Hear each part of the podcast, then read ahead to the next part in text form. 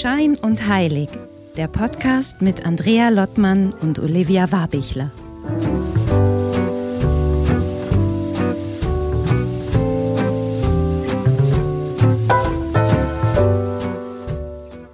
Hallo Wien, hallo Olivia.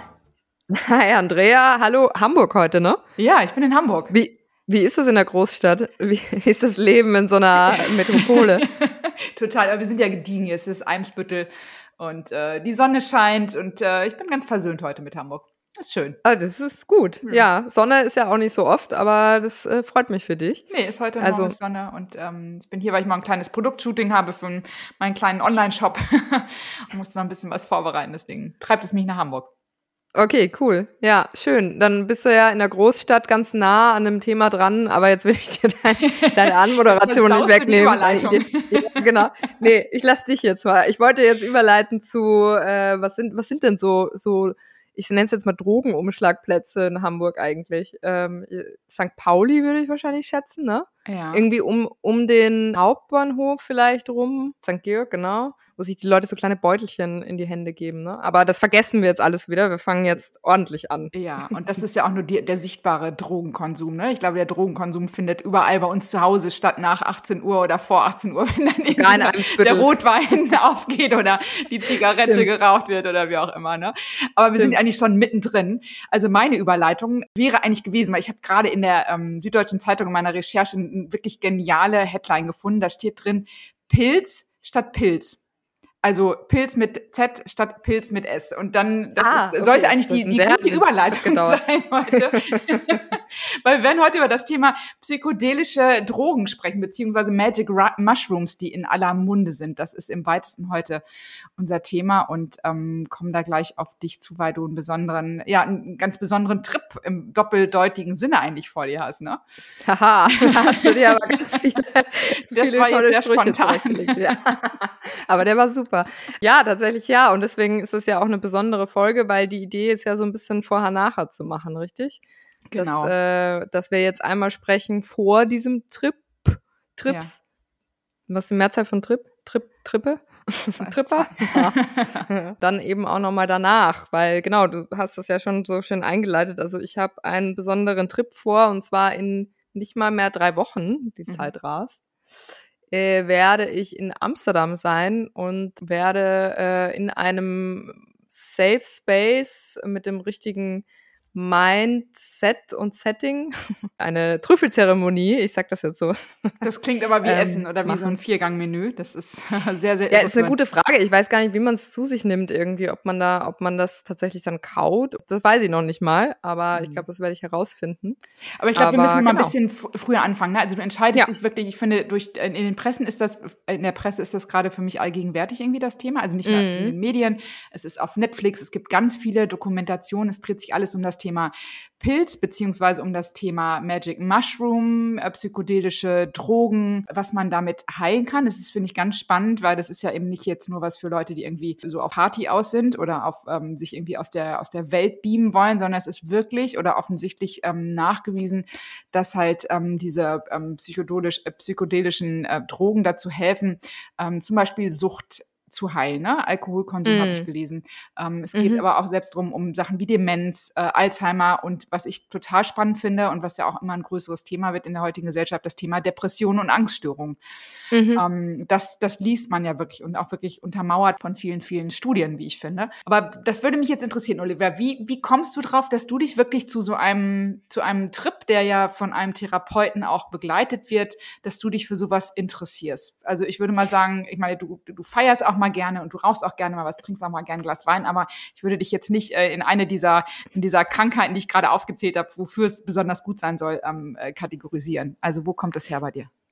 Hm, ja, gute Frage, wo kommt das her? Weil, also ich würde mich da per se auch überhaupt nicht rein kategorisieren, weil ich tatsächlich auch irgendwie, gerade so in meiner Jugend, wo man vielleicht eher Sachen ausprobiert oder so, gar keine Lust drauf hatte. Also wirklich gar keine, keine Berührungspunkte. Und meine Mutter war ja wirklich von ihrer Erziehung eher ähm, sehr offen im Sinne von, die hat immer, und das war wahrscheinlich, da, das, das ist so der, also alle, die zuhören und auch drüber nachdenken, wie man Kinder erziehen sollte, ähm, in Sachen äh, Drogenberatung oder wie auch immer. Sie hat immer zu mir gesagt, äh, sie verbietet mir nichts, aber sie möchte, wenn ich Lust habe, was auszuprobieren, dann möchte sie es, dass ich es mit ihr, also dass ich auf sie zukomme und dass ich es dann mit ihr quasi ausprobiere, so auf die Art irgendwie jetzt im mhm, übertragenen mhm. Sinne.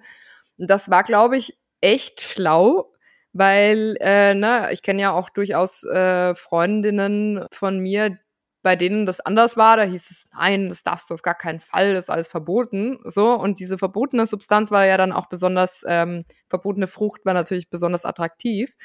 Äh, und bei mir war es gar nicht so. Also deswegen, ich würde sagen, ich habe, ich weiß gar nicht, vielleicht mit 26 das erste Mal überhaupt an einem Joint gezogen oder so. Und das war mhm. auch dann das höchste der Gefühle. Deswegen, also außer diese Alltagsdrogen, die du auch schon angesprochen hast, bin ich tatsächlich sehr, sehr fern von diesen Dingen. Und äh, umso spannender eigentlich auch für mich selber, wie bin ich darauf gekommen? Also ich glaube tatsächlich, das ist jetzt so ein paar Wochen her und, ich, und du, du weißt das wahrscheinlich, weil, weil ich dich da auch in den Sog mit reingezogen habe. Tatsächlich war der Auslöser auch äh, diese Netflix-Serie, die ich gesehen habe. Ich weiß jetzt gar nicht mehr, wie sie heißt, von dem Autor von How to Change Your Mind. Mhm. Ähm, ich komme auch nicht drauf. Es kommt in die Show Notes okay. nochmal. Kommt, genau, kommt in die Show Notes. Und da ging es ja darum, dass dieser Journalist sich das eben angeschaut hat, vier verschiedene äh, Arten sozusagen von psychedelischen Drogen äh, sich angeschaut hat. Also LSD war dabei und ähm, MDMA war dabei und eben auch diese Magic Mushrooms. Und äh, ich fand das einfach, also ich war das so erstaunt, glaube ich vor allem. Und irgendwas in mir war so so versöhnt mit dem Gedanken oder mit dem Gedanken an dieser Art von Drogen, weil, ähm, also ich glaube, ich hatte erstens mal kein richtiges Verständnis dafür, äh, also ne, wie die überhaupt wirken und wie die überhaupt eingesetzt wurden. Und ich glaube, was so cool war, war einfach an dieser Doku, dass sie ja gar nicht, dass es nicht primär darum ging, jetzt äh, im ersten Moment über diese Erfahrungen zu sprechen oder so, oder dass auch per se gleich, was sind die Nachteile, sondern es wurde einfach über, wie du auch gesagt hast, in der Einladung über Studien viel gesprochen und eben genau über diese Heilung eigentlich oder diesen heilenden Effekt, die, äh, den diese Art von ähm, ja, Drogen, Substanzen. Mhm. Substanzen am Ende eigentlich auch haben können. Die Forschungen, die da teilweise schon in den 50er, 60er Jahren gemacht wurden, die dann unterbunden wurden aus bestimmten Gründen und so. Und wodurch das alles eigentlich so einen negativen Anschein bekommen hat, irgendwann mal. Etwas, was im Grunde eigentlich so immens spannend ist. Also tatsächlich dieses Bewusstseinserweiterung, ne, was man ja schon auch kennt, bewusstseinserweiternde Drogen, ein Aus, Ausspruch äh, irgendwie, diese Aussage, aber, aber der Begriff. Aber wenn die Leute beschreiben, was sie erleben, wenn sie diese Substanzen zu sich nehmen, dann finde ich, hat das etwas unglaublich Aufregendes. Ähm, und ich glaube, es hat mich gerade getroffen in so einer Zeit, wo ich mir auch überlege, also gerade jetzt, wo ich mich viel damit beschäftige, auch über unseren Podcast, mit dem Bewusstsein vielleicht auch, mit Spiritualität, mit dieser Verbindung zur Natur, mit diesem Einswerden, mit diesem, was gibt's denn da eigentlich noch, außer dieses fucking Daily Life, was echt schon jedem einfach nur auf den Sack geht und wo man so denkt, okay, äh, geht es eigentlich wirklich um mehr oder geht es jetzt nur um das? So. Mhm. Und ich glaube, in dem, in dem Kontext war das einfach total, hat mich das berührt, beziehungsweise auch, weil ich mich das schon auch vor ein paar Jahren gefragt habe. Ich bin ja auch, ich arbeite ja in der Kreativbranche und das mache ich eigentlich auch gerne, aber irgendwo auch da, ne? Wie limitiert ist man eigentlich in seinen Ideen dadurch, dass man immer nur in dieser Bubble ist und immer nur Prost, was auch immer nee, das, das für ein Geräusch gerade an meinem, meinem Wasserglas. Ich dachte, da, ich dachte, da wird jetzt schon direkt der erste Quaken. nee, das Kling. ähm, ein Ehering. Ja, auch auch schön. ähm, aber genau und und und auch das, also ich glaube, beides spielt da irgendwie zu, zusammen äh, in diese Neugierde rein, solche, so eine Erfahrung mal zu machen. Also es ist ähm, Neugier, nehme ich da, also kann ich das festhalten. Ist es Neugier oder ist es auch dieses, oder ist es auch eine, das bringt mich ja zu meinem Weg, so dieses Thema Sehnsuche, Sehnsucht nach etwas? Und wenn, wenn ja, was wäre das? Kannst du das benennen? Oder ja, ist es echt nur Neugier? Ich, glaub, ich, ich glaube, Sehnsucht und Neugierde hängen ja auch stark zusammen, würde ich jetzt wahrscheinlich mal schätzen irgendwie. Also so dieses, was gibt's denn da mehr und wie ist das? Und, und ich glaube, also wahrscheinlich, wenn du eine Sehnsucht hast, bist du automatisch auch neugierig und umgekehrt vielleicht. Aber ja, ich glaube beides. Also es ist eine Sehnsucht, weiß ich nicht, das klingt wieder so schwer für mich ein bisschen. Ähm, vielleicht eher diese Sinnsuche, was wir ja auch schon mal hatten, mhm. das Thema. Das, was ich jetzt eingangs auch ein bisschen äh, erzählt habe, mit dem gibt's da mehr und wenn ja, also ich merke einfach ganz stark in den letzten Monaten durch diese ganzen Katastrophen, die auf dieser Welt geschehen, irgendwie, ne, ähm, dass ich so angezogen bin von, von auch Dokumentationen und Co. Äh, so viele Dreisat Arte, keine Ahnung was, Dokus reingezogen in den letzten Wochen, die einfach den Kopf aufmachen für was ist denn eigentlich wichtig im Leben, aber mhm. wirklich in so einer ganz umfassenden äh, Perspektive im Sinne von, wie sehr haben wir eigentlich verlernt, uns mit der Natur rückzukoppeln, äh, beispielsweise, oder uns eins zu fühlen, Teil als etwas. Ich habe dir eine Dokumentation, ich weiß nicht, ob du schon geschafft hast, dir die anzuschauen, ähm, können wir auch in den Show Notes verlinken. Diese Aware heißt sie von Dreisat, mhm. die ich mir letzte Woche angeschaut habe und es war so richtig so gut, ich war vielleicht auch ein bisschen äh, ähm, äh, high, aber es war einfach, äh, es war total interessant, sich das anzuschauen und einfach diese Perspektiven drauf zu bekommen von wie sehr ist denn eigentlich dieses Leben eventuell wirklich eins, ja? Mhm. Also auch mit dem Thema Tod, was wir ja auch schon im Podcast hatten und mit allem, also was passiert nach dem Tod und so weiter. Und das da, auch da kommen diese psychedelischen Drogen und diese Magic Mushrooms vor als eine, eine Möglichkeit, sich zu verbinden mit etwas und so, ne? Und das klingt jetzt hier irgendwie alles total verschwurbelt vielleicht, was ich da erzähle, aber. Nee, finde ich gar nicht. Ich finde, ich finde, es ist so, warum sollte man sowas nicht ausprobieren, mhm. wenn es einem eventuell eine Möglichkeit gibt, etwas anderes zu sehen. Hm. Egal, was man daraus macht. Hm. So, ne? Hm. Und das ist das, glaube ich, was mich so getriggert hat, wo ich mir gedacht habe, okay, ich habe es ja auch genauso gesagt, ich könnte jetzt auch nach Bali fliegen, zwei Wochen in einen Yoga-Retreat gehen und zu sagen, super, ich bin jetzt hier ähm, Yogi oder so. Ähm, das, das, das, das triggert in mir gar nichts. Das und das wäre nicht interessant für unseren Podcast, Olivia, müssen wir uns jetzt auch mal Ja, genau, und das, darum geht's eigentlich. Deswegen zahle ich dafür jetzt 1600 Euro, um mir im Amsterdam Magic Mushrooms reinzuhauen. Aber äh, nee, aber tatsächlich ist das, ist das, glaube ich, eher wirklich so dieses, ähm, wenn ich mir überlege, wenn ich äh, Geld spare für etwas, äh, was ich ausgeben möchte, was mir jetzt gerade wirklich was gibt, dann glaube ich, ist es diese Erfahrung und ich hoffe, ich werde dann in, im zweiten Teil dieser Sendung auch sagen können, dass das auch das Ganze wert war. Für mich ist es so, das würde mich jetzt wirklich, ich glaube, das ist genau das, was ich jetzt brauche. Hm. Aber das finde ich spannend, was du, ähm, also wo du gerade sagtest, es ist verschwurbelt. Ich kann dir, glaube ich, folgen, was du damit meinst. Mir würde das, mir würde das ähnlich, eh ähnlich eh so gehen. Ich habe mir eben noch mal so ein bisschen auf Netflix was angeguckt. Da gibt es noch eine, eine Dokumentation, einen Film, da kommt Sting auch zu Wort und verschiedene mhm. andere Stars ja, auch. schon gesehen. Der auch dann so ein paar Sachen sagte zu von seinen Trips und der erzählt irgendwas, hat das mitgeschrieben. Ähm, es ist so ein bisschen, dass das S aus der Beziehung Ich und S rausfällt. Wir sind alles, es mhm. ist so du und du bist irgendwie unmittelbar und die Haut soll irgendwie durchsichtiger werden und es ist so irgendwie, man kann gar nicht mehr richtig trennen, was bin ich, was bist du. Und das ist ja, beziehungsweise das Ego löst sich so ein bisschen auf, glaube ich, ne? Darum geht es. Also, dass man genau. eher so ja. Genau. Mhm. Und das ist, ähm, und dass das eben so, dass dieses Alleinssein da ist, ne, diese Verbundenheit mit, mit allem, was da ist. Und ähm, jetzt schlage ich die Kurve nochmal zu dem, du hast es angesprochen. Das fand ich nämlich auch so besonders in der Dokumentation, dessen Namen, deren Name uns jetzt nicht einfiel auf Netflix, ähm, mit dem diese so toll war sie, dass, ja.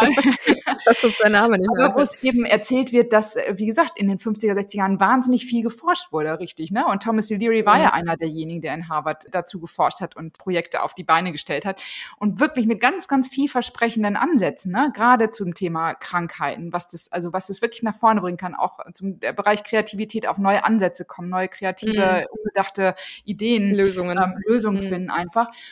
Und ähm, dann habe ich mir irgendwie ist hängen geblieben, dass das natürlich auch, äh, oder das muss der Staat natürlich auch sehen, wenn das dann so, so gehypt wird. Ne? Das ist natürlich eine Gefahr, wenn die Leute alle ausbrechen und wenn die Leute mhm. in diesen Zustand kommen und wenn das gut ist. In diesem Zustand passiert ja nicht nur, dass das Ego fällt und dass wir alle mehr miteinander verbunden sind, sondern es ist ja auch so diese, das System ja eigentlich, also das System auch nicht jetzt verschwurbelt, aber das ist ja das, wie wir groß geworden sind, womit wir sozialisiert wurden, was, was uns beigebracht wird, was wichtig ist und was richtig ist. Das fällt ja, ja in dem Moment eigentlich ab. Und das muss natürlich für den Staat erschreckend sein, ne? Wenn man dann sieht, mhm. eine ganze junge Generation in den 60ern, die ganzen Hippies, die losgingen und, und äh, von plötzlich von, von Friede und Freude sprachen. Ähm, das und ist natürlich schwierig. Und der Vietnam, und der, genau, und der Vietnamkrieg, das habe ich dann auch, dachte ich, ja klar, wer will denn da noch in Krieg ziehen? Ne? Und dann mussten natürlich, habe ja. ich eben nochmal gesehen, äh, Reagan und alle, die dann sagten, nee, und man das nimmt, man spielt russisches Roulette und äh, das wurde ja echt verteufelt. Und dann macht es natürlich Sinn auf so eine Einordnung, ne? Auch wenn man das jetzt mhm. Laien nach vorgenommen. Aber klar, wenn, wenn das wegfällt und wenn man sich bewusst wird, dass wir alle miteinander verbunden sind und dass es da was Größeres gibt und dass da vielleicht die Systeme ähm, vielleicht doch mal äh, hinterfragungswürdig sind, äh, das ist natürlich eine Gefahr für jede, für jede Art von, von ähm, ja, Staat. Macht. Macht. Mhm. Ja, ich glaube, ich glaube, ja, ich glaube, das ist das Thema. Also du mhm. verlierst ja, also wenn ich mir vorstelle, ich gehe aus dieser Erfahrung raus und äh, weiß, dass alles, also dass ich mit allem eins bin, dass das alles eine Einheit ist, jetzt bin ich sowieso kein Kriegsfreund. Du kannst ja gar keinen Grund mehr finden, für, für sowas, für irgendwas in den Krieg zu ziehen. Weißt du, mhm. was ich meine? Also, mhm. es ist, es ist, glaube ich, etwas, es, so stelle ich mir das zumindest vor, es ist eine Erfahrung, die dich so ganzheitlich mach, werden lässt mit dem Umfeld, dass du dass du, dass du auch keine, du brauchst ja dann keine Hörigkeit mehr, du brauchst ja niemanden mehr, der dir irgendwas erklärt. Ich meine, man muss natürlich trotzdem dazu sagen, ich glaube, es gibt auch Gefahren bei dem Ganzen. Ich glaube, da kommen wir auch nochmal drauf. Ne? Also ich glaube, dieses, was ich auch mitgenommen habe, ist es wahnsinnig wichtig, dass Set und Setting stimmt. Ne? Also ja, da würde ich jetzt gleich nochmal das nicht im Nebensatz, sondern ich genau. glaube, das ist nochmal ganz wichtig, dass du gleich nochmal sagst, wirklich, wie ist der Ablauf, wie wirst du vorbereitet. Ähm, ja, ja. Das war das nochmal richtig. Aber das grundsätzlich, ja klar, also ich glaube wirklich, das ist eine Bedrohung von Strukturen, die von, von Macht über Menschen sozusagen leben. Und wenn die ins Wanken kommen, ist das natürlich gefährlich und das wird wahrscheinlich mitunter ein Grund dafür damals gewesen sein. Also ähm, zumindest so, wie wir das jetzt beide irgendwie so verstanden haben, warum das so unterbunden werden musste quasi. Ein Grund mehr, ehrlicherweise, das zu machen. Ich könnte mir vorstellen, dass viele Leute, die das machen, ja eben genau so Typen sind, also ne, mhm. die auch gar keinen Bock haben auf diese Machtstrukturen und die Welt wäre vielleicht besser dann. Total. Da, da habe ich zwei Sachen zu. Also das eine, was mhm. du gerade sagst, ähm, also wenn man sich dann die Menschen, ich habe auch, also gesagt, einiges gesehen, Menschen, die wirklich dann in diese Klinik gehen, die diese, ähm, was du gleich nochmal schilderst, wie das vorbereitet wird und dann halt sich dieser ähm, betreuten Therapie unterziehen. Und es sind teilweise echt austherapierte Fälle, ne? Menschen, die äh, schon alle Psychopharmaka genommen haben, Antidepressiva genommen haben und Krebspatientinnen. Kurz, äh, genau und einfach kurz vom, also oft vom Suizid einfach stehen. Mhm. Und und da komme ich wieder drauf, weil das ähm, habe ich dann so von meinem Weg gesehen. Ich, ich war jetzt nie suizidal oder sowas, aber wenn man mitkriegt, so da ist eine, da ist eine Müdigkeit, da ist eine Traurigkeit da und ähm, Menschen, die dann irgendwie aber ihr Leben immer, immer weiterleben und in diesem System. Und es hat ja oftmals damit zu tun, in diesem Umfeld, wo du drin bist, wo dann irgendwie Stress ist, wo du vielleicht einen blöden Arbeitsplatz hast, wo einfach etwas ist, was, wo du das Gefühl hast, du hast vielleicht auch keinen Einfluss, du kannst nichts ändern und dass das eine mhm. Einwirkung hat auf das Thema Depression auch, ne? Und mhm. dass dann vielleicht ich bin sowieso kein Freund von Pillen irgendwie, also jetzt von klassischen Pharmazeutika. Aber wenn man, wenn man mitkriegt, dass ähm, die, diese Angst einfach da ist und, äh, und man möchte im Grunde etwas aus diesem, also aus diesem System irgendwie raus und dass man dann mit Pillen nicht ansetzen kann, ist für mich total klar. Und dass dann diese Menschen mhm. aber genau in dieser Therapie abgeholt werden, weil sie mit etwas Größerem in Verbindung kommen und mitkriegen so, sie sind frei. Und das andere ist vielleicht auch so ein bisschen aufoktroyiert oder einfach mhm. geschaffen von uns. Ja, oder so eine vermeintliche Symptombekämpfung. Nee, nee, nee, ich verstehe genau, was du meinst. Also ähm, ich glaube, das ganze Thema Pharmaindustrie war ja auch äh, Thema bei irgendeiner dieser Dokus, äh, vielleicht auch eh die auf Netflix, keine Ahnung. Aber das ist ja auch ganz interessant auf jeden Fall, weil klar, das ist wie so ein, mag sein wie so ein Gegenentwurf, da möchte ich nur einmal dazu sagen, natürlich, ich bin überhaupt keine Expertin auf dem Gebiet, da müsste man jetzt wirklich mit, ähm, mit Expertinnen drüber sprechen im Sinne von, na, was kann das eben auch äh, deswegen Set und Setting, genau, was du auch sagst, äh, was kann das auch bewirken? Weil das, was wir gesehen haben in der Doku, sind ja auch Beispiele, die eher eben, und das war aber das, was ich auch so attraktiv fand, weil sie in einem geschützten Raum sind, ne? in, einem, in einem absoluten Safe Space, wo Leute hinkommen, die, und ich meine, ich bin grundsätzlich ja ein Mensch, der äh, sich sagen wir mal, wahrscheinlich eher lieber in die Hand eines Wissenschaftlers begeben würde, als in die Hand von einem Schamanen oder weiß ich nicht. Also ich glaube, da, da bin ich jetzt eher so, dass ich denke, okay, wenn da, wenn da vertrauenswürdige Leute sitzen, also ne, vertrauenswürdig, äh, jetzt kommt drauf an, wie man sieht, aber die mit dir so oder unter deren Beobachtung du stehst, während du sowas machst und denen du vertrauen kannst. Deswegen, ich würde mir sowas ja niemals und bitte, das ist nochmal ein Hinweis an alle HörerInnen, die jetzt vielleicht losgehen und sich irgendwo Pilze am äh, Abschneiden vom Baum und dann irgendwie bei der nächsten Party oder so ab, äh, einwerfen. Ähm, also ich persönlich würde das niemals machen, wenn ich nicht sicher wäre, dass das äh, Setting richtig ist. Ne? Also so, ähm, dass das Mindset muss stimmen. Das ist ja das, der eine Punkt, was immer gesagt wird. Das heißt, äh, na, man sollte eben besten Fall, äh, also jetzt in das Retreat, in das ich gehe, nicht wahrscheinlich suizidal sein oder so, weil ich glaube, dann musst du wirklich anders behandelt werden mit diesen mhm. Sachen. Es gibt diese Behandlungen aber eben, das zeigen ja auch diese ähm, Studien und diese Dokumentationen darüber, aber ich glaube, da, äh, wo ich jetzt hingehe, da geht es wirklich darum, ähm, du wirst einmal, hast du ein Vorabgespräch, ich glaube ungefähr eine halbe, dreiviertel Stunde, wo sie dich kennenlernen, äh, die Organisatorinnen, äh, wo du erzählst, warum du das eigentlich machen möchtest, wo sie dich ein bisschen einführen, was da eigentlich passiert und wie der Ablauf ist und so weiter und so fort. Dann äh, hast du die nächste Phase, wo du einen psychologischen Test machen musst, wo wirklich nochmal abgefragt wird, wie gerade dein eben tatsächlich Mindset so quasi, wenn ich es richtig verstehe, aussieht. Danach folgt nochmal ein psychologisches äh, Gespräch auch. Und dann vor Ort äh, ist es so, dass du ja das ist eine größere Gruppe, also ich mache das nicht alleine. Ich glaube, es sind so zehn TeilnehmerInnen oder so. Und wo machst du das, Olivia? Du machst das in Holland, Das ne? ist ja, in Holland in der Nähe von Amsterdam, genau. Mhm. Also ein bisschen außerhalb, sieht auch total schön aus, weil es so ein bisschen am Land ist und so mit einem tollen Wintergarten, also sehr nah an der Natur. Ich glaube, das ist auch extrem was, was mich total dran anzieht. Ich könnte mir das auch nicht in der Stadt vorstellen. Das wäre viel zu viel. Also ich glaube, das ist schon eine größere Herausforderung, als man denkt. Ich glaube, es ist wirklich wichtig, dass man da absolute Ruhe hat und dass du so einen wirklich schönen Ort hast, an dem du dich wohlfühlst. So.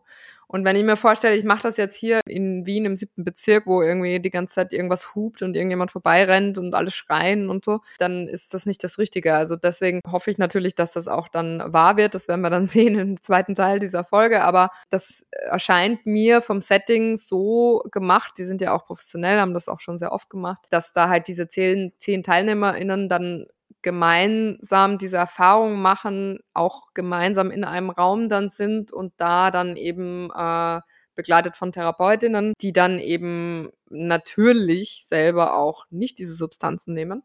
ähm, sondern, sondern einem dann halt, glaube ich, im Zweifel wirklich auch durchbegleiten. Man sieht das auch in den Dokus, wie dann teilweise wirklich die, auch die wissenschaftlichen MitarbeiterInnen da dann stehen und Hand halten und, ne, und einfach wirklich da sind. Also, mhm das ist schon sowas, wo ich sage, okay, dafür zahle ich auch, dass ich das möchte, dass, äh, dass da jemand, der Erfahrung hat und das Know-how hat, einfach genau weiß, wie er mich da durchführt, weil ich glaube, es wird eben, und das ist das Spannende, das kann nicht nur rosig werden. Ne? Ich glaube, man muss damit rechnen, dass man wirklich auch vor, ja, vor Ängste vielleicht wieder gestellt wird, vor Traumata, vielleicht auch negativen Gefühlen, vielleicht auch Tod, Todesängste oder, oder eben Erfahrungen, die man gemacht hat. Was Und ist da deine größte Angst? Hast du eine, also gehst du, oder mit welcher Angst gehst du da rein? Hast du eine Angst oder denkst du, ist alles gut, weil du wirst betreut? Ich habe schon Ängste. Also ich glaube, so meine größte Angst ist so total banal, aber ich habe Angst, dass mir schlecht wird. also wenn ich mir vorstelle, dass mir äh, ich habe ja ja nee, das äh, ich ich habe ja ich kann ja ich kann ja nicht, äh, wenn mir übel wird, das ist ganz schlimm. Das ist für mich irgendwie echt so Todeserfahrung. Ich hasse mhm. das äh, kann mich auch ganz schlecht übergeben und so. Und wenn ich mir denke, dass ich jetzt ganz viele Farben und dass sich ganz viel dreht oder dass, keine Ahnung, dass ich wie in so einem Rollercoaster bin. Deswegen auch dieses, was ich vorhin meinte mit den Geräuschkulisse und dieses, ne, dass das, ich glaube, das, das braucht man wahrscheinlich extrem, als dass man sich frei macht. Also, dass man wirklich so reingehen kann in das Ganze und nicht getrieben ist von irgendwelchen Sachen von außen, sondern wirklich sich total reinfallen lassen kann. Und ich meine, du weißt es besser, äh, wahrscheinlich schon fast als ich, aber wenn ich ein Problem habe im Leben, dann ist es loslassen. das ist ja wirklich etwas, was ich ja mhm. äh, hart dafür arbeite, dass ich das irgendwie schaffe. Und ich glaube, das wird die größte Herausforderung. Also es ist keine Angst, aber ne, dass, dass ich dann auch diese Chance, diese sechs Stunden, die diese Zeremonie insgesamt dauern wird, ähm, wohl nutze, um wirklich loszulassen und mhm. das auch zuzulassen mhm. und, und damit auch äh, das Lenke oder eben nicht Lenke, aber halt, ähm, ne, dass selbst wenn dann Ängste aufkommen oder negative Sachen aufkommen, dass es auch genug Raum gibt für alles Schöne, was man vielleicht mhm. auch wahrnehmen kann. Also im Grunde ist es auch eine total, deswegen passt es, finde ich, auch gut so in unserem Podcast, schon eine spirituelle Erfahrung, ne?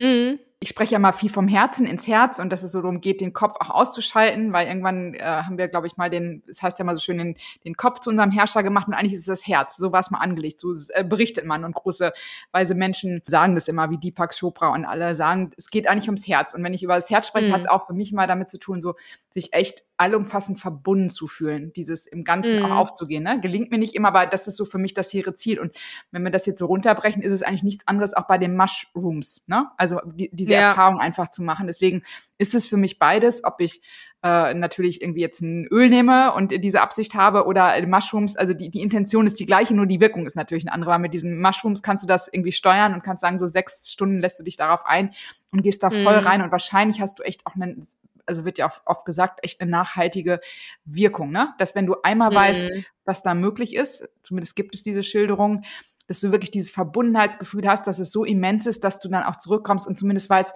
es ist möglich. Also wie auch immer das ja. abgespeichert ist, ne? Aber das finde ich auch wahnsinnig spannend. Also mich würde das genauso triggern kann ich total Ja, verstehen. vor allem das Schöne ist ja, es gibt ja da viele Erfahrungsberichte eben auch, wenn man sich diese ganzen verschiedenen Dokumentationen oder so mal anschaut und anhört, äh, was die Leute berichten dann so als Feedback. Und das mhm. ist ja irgendwie das Verrückte, ist das halt, ähm, gerade auch in der Dreisat-Doku kam das auch nochmal auf, dass die dann sagen, okay, es gab drei tolle Ereignisse oder drei prägende Ereignisse in meinem Leben. Das eine war vielleicht, ich habe ein Kind bekommen, so, dann hat sich alles verändert. Das zweite war vielleicht der Tod von jemandem, der Verlust von jemandem, eine schmerzhafte Erfahrung, die damit zusammenhängt. Und also mindestens in den Top drei, wenn nicht sogar weiter vorne, äh, nennen die dann diese Erfahrung. Und da mhm. denke ich mir, okay, das heißt, das muss ja was mit dem Menschen machen, mhm. obviously, mhm. was ja wirklich dann äh, einen vielleicht auch wirklich fürs Leben mitprägt. Und das natürlich, also warum, also deswegen, mhm. da, da, da, da frage ich mich dann so, deswegen freue ich mich da auch so drauf, weil ich mir denke, warum sollte ich das denn nicht machen? Bin ich denn bescheuert, mir, mhm. mir diese mhm. Erfahrung äh, nicht zu oder zu, ver, zu verwehren, wenn sie da ist. Ja. Ne? Das ist wirklich, und das auch, was du nochmal gesagt hast, jetzt auch mit diesem eins werden. Ich finde wirklich, dass das schön dargestellt ist, auch in dieser, in dieser Dreisat-Doku, weil du, also auch mit der Natur, äh, sie beschreiben das auch so schön, wie du eigentlich, wie wir alle eigentlich Teil von einem großen Ozean sind. Und ich finde, wenn man sich das bildlich vorstellt, ne, weil wir sehen uns ja nur immer so als einzelne Menschen, so, zack, und jeder hat seine Wohnung und da wohnen wir so und dann gehen wir arbeiten und dann sind wir müde und gehen ins Bett, mhm. so. Und das ist das Leben. Und wenn du denn, wenn du es mal zulässt, das anders zu sehen, ähm, ich kann es jetzt leider wirklich nicht so gut wiedergeben, wie, wie, das, wie das da so beschrieben ist, aber wenn du zulässt, dass du vielleicht als Gedanken mal, dass der Baum vielleicht genauso, der neben dir steht, ein Teil von, von allem ist, was, was du bist, ja, also dass du da irgendwie eins bist und so, dann finde ich, macht diese Ozean, dieses Ozeangleichnis total Sinn, weißt mhm. du, dass du, dass du einfach genauso das bist, was alles um dich herum auch ist. Und, mhm. und da ist auch eine Mexikanerin, glaube ich, also im indigenen Volk ist da auch dabei in der Doku, die dann auch so, wo du siehst, wie sie mit, also so durch so, ein, so eine Grotte durchgeht und halt die Steine auch angreift und so, ne? Und, äh, und sie äh, mit Kräutern arbeitet und wenn sie die Kräuter pflückt, wie sie halt äh, mit den Pflanzen spricht und so. Und da denkt man im ersten Moment, oh ja, jetzt kuschelt die mit Steinen und sagt irgendwas zu Kräutern. Aber wenn, wenn du das verstanden hast, warum sie das macht, mhm. kannst du es eigentlich nicht mehr nicht machen. Mhm. Also, das, das heißt, das, mhm. ja, ist im, im Optimum vielleicht das, was man erfährt. Ich weiß nicht, wie man dann noch mit der Welt umgeht. also, äh, dann kann man ja nichts anderes mehr tun, als Aktivist werden und sagen, wir müssen die, wir müssen die Scheiße retten. Also ich umarme Bäume auch schon nüchtern irgendwie, deswegen ich, ich bekenne mich ja, ja, ja. Ja, ja, mein, mein Ex-Freund hat das auch angefangen vor ein paar Jahren und mhm. äh, ich weiß auch, dass ich ihn da komisch angeschaut habe, aber ne, dieses, ich glaube wirklich, das ist eine Ganzheitlichkeit, die wir auch wahrscheinlich gar nicht mit unserem Kopf erfassen können. Es kann ja gar, also es ist, glaube ich, schwierig. So. Und vor allem, glaube ich, so noch mehr, auch wenn du, ich meine, wir sind alle, also die meisten leben in der Stadt und haben ihren Rhythmus und es ist irgendwie, du bist äh, total ähm, bombardiert, wirst du von, von Handy, von Laptop für, also irgendwie man ist immer in, in Action und das Gehirn ist immer abgelenkt auch, ne? Man, man wird ja bombardiert ja. irgendwie. Also wann hast du wirklich die Möglichkeit, außer dich auf die Yogamatte zu legen, aber selbst das ist getaktet, ne? Also du gehst da hin ja, und das kann ich auch meinen Kopf nicht abschalten. Nee, genau also, sorry, das. aber geht nicht.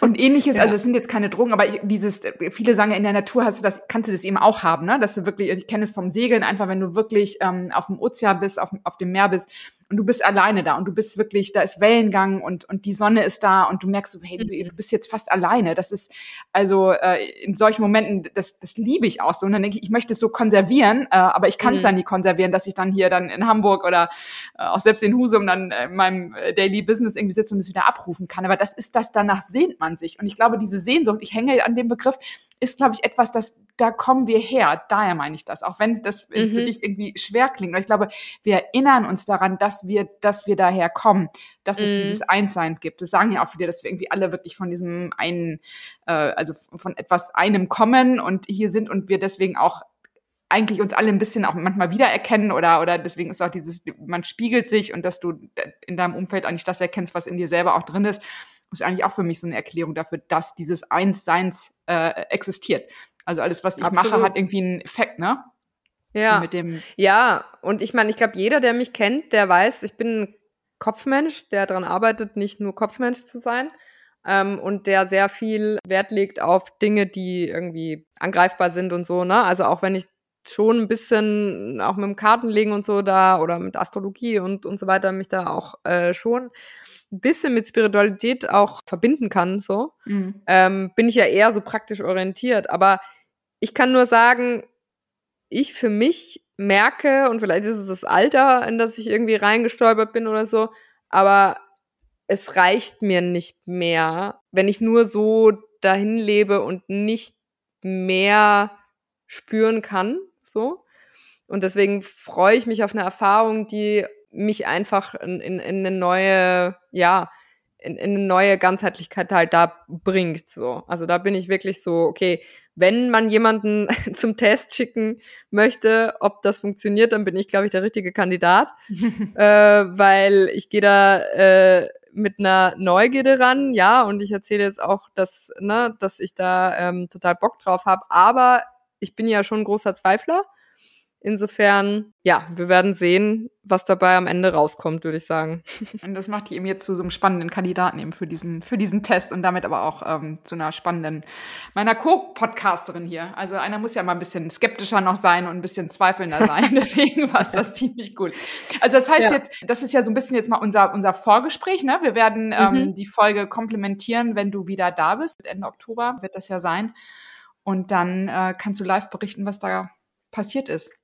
Ja, ich bin gespannt. Ich hoffe, ich kann es überhaupt noch. Und ob du dann diesen Podcast überhaupt noch weitermachen möchtest, oder sagst du, das ist alles, äh, das ist so profan. Nee, ich habe ich ehrlich, ich hab das große ganze Bild gesehen. ich kann hier nicht mehr zurück. ja, wirklich. Ja. ja, ich bin sehr gespannt. Ich freue mich. Ja, sehr gut. Dann ähm, sehen wir dich äh, nach der Magic Mushroom Experience, würde ich sagen. so weit, so gut erstmal für heute. hallo Olivia, Halloween. Hi Andrea zu Teil 2 nach Husum. Olivia, heute mal eine ganz ungewöhnliche Fortsetzung sozusagen. Wir hatten ja das letzte Mal gesprochen vor drei bis vier Wochen ungefähr. Mhm. Und heute liegt der besagte Trip, der angekündigt war nach Amsterdam, hinter dir. Du hattest ein Magic Mushroom Weekend. Bevor wir da einsteigen, jetzt mal, wie ist denn jetzt heute, ein paar Tage später, wie fühlst du dich? Wie ist deine Verfassung? Ich bin erstaunlich gut drauf ähm, also wirklich, das ist ein bisschen komisch, weil es sind durchaus Sachen aufgekommen in den letzten Tagen, die auch anstrengend waren und so. Ne? Bin, ja, wenn ich das einmal erzählen darf, für alle nochmal ähm, auf einem Lollipop in Hamburg ausgerutscht. Und, Ein Lutscher, für die, die das nicht verstehen. Genau, auf einem Lutscher. Es steht auch genauso in meinem Arztbericht. Einmal steht Lollipop, einmal steht Lutscher. ähm, hab dann sieben Stunden im UKE verbracht, einfach um den Health-Check zu machen, dass auch nichts gebrochen ist und so. Das ist für alle Nicht-Norddeutschen äh, ein Krankenhaus in Hamburg, ein bekanntes und berühmtes. Stimmt, genau. Ja, ja, ein berüchtigtes, ähm, weil natürlich in der Notaufnahme ist man mit so einer Kleinigkeit halt auch nicht unbedingt der spannendste Fall.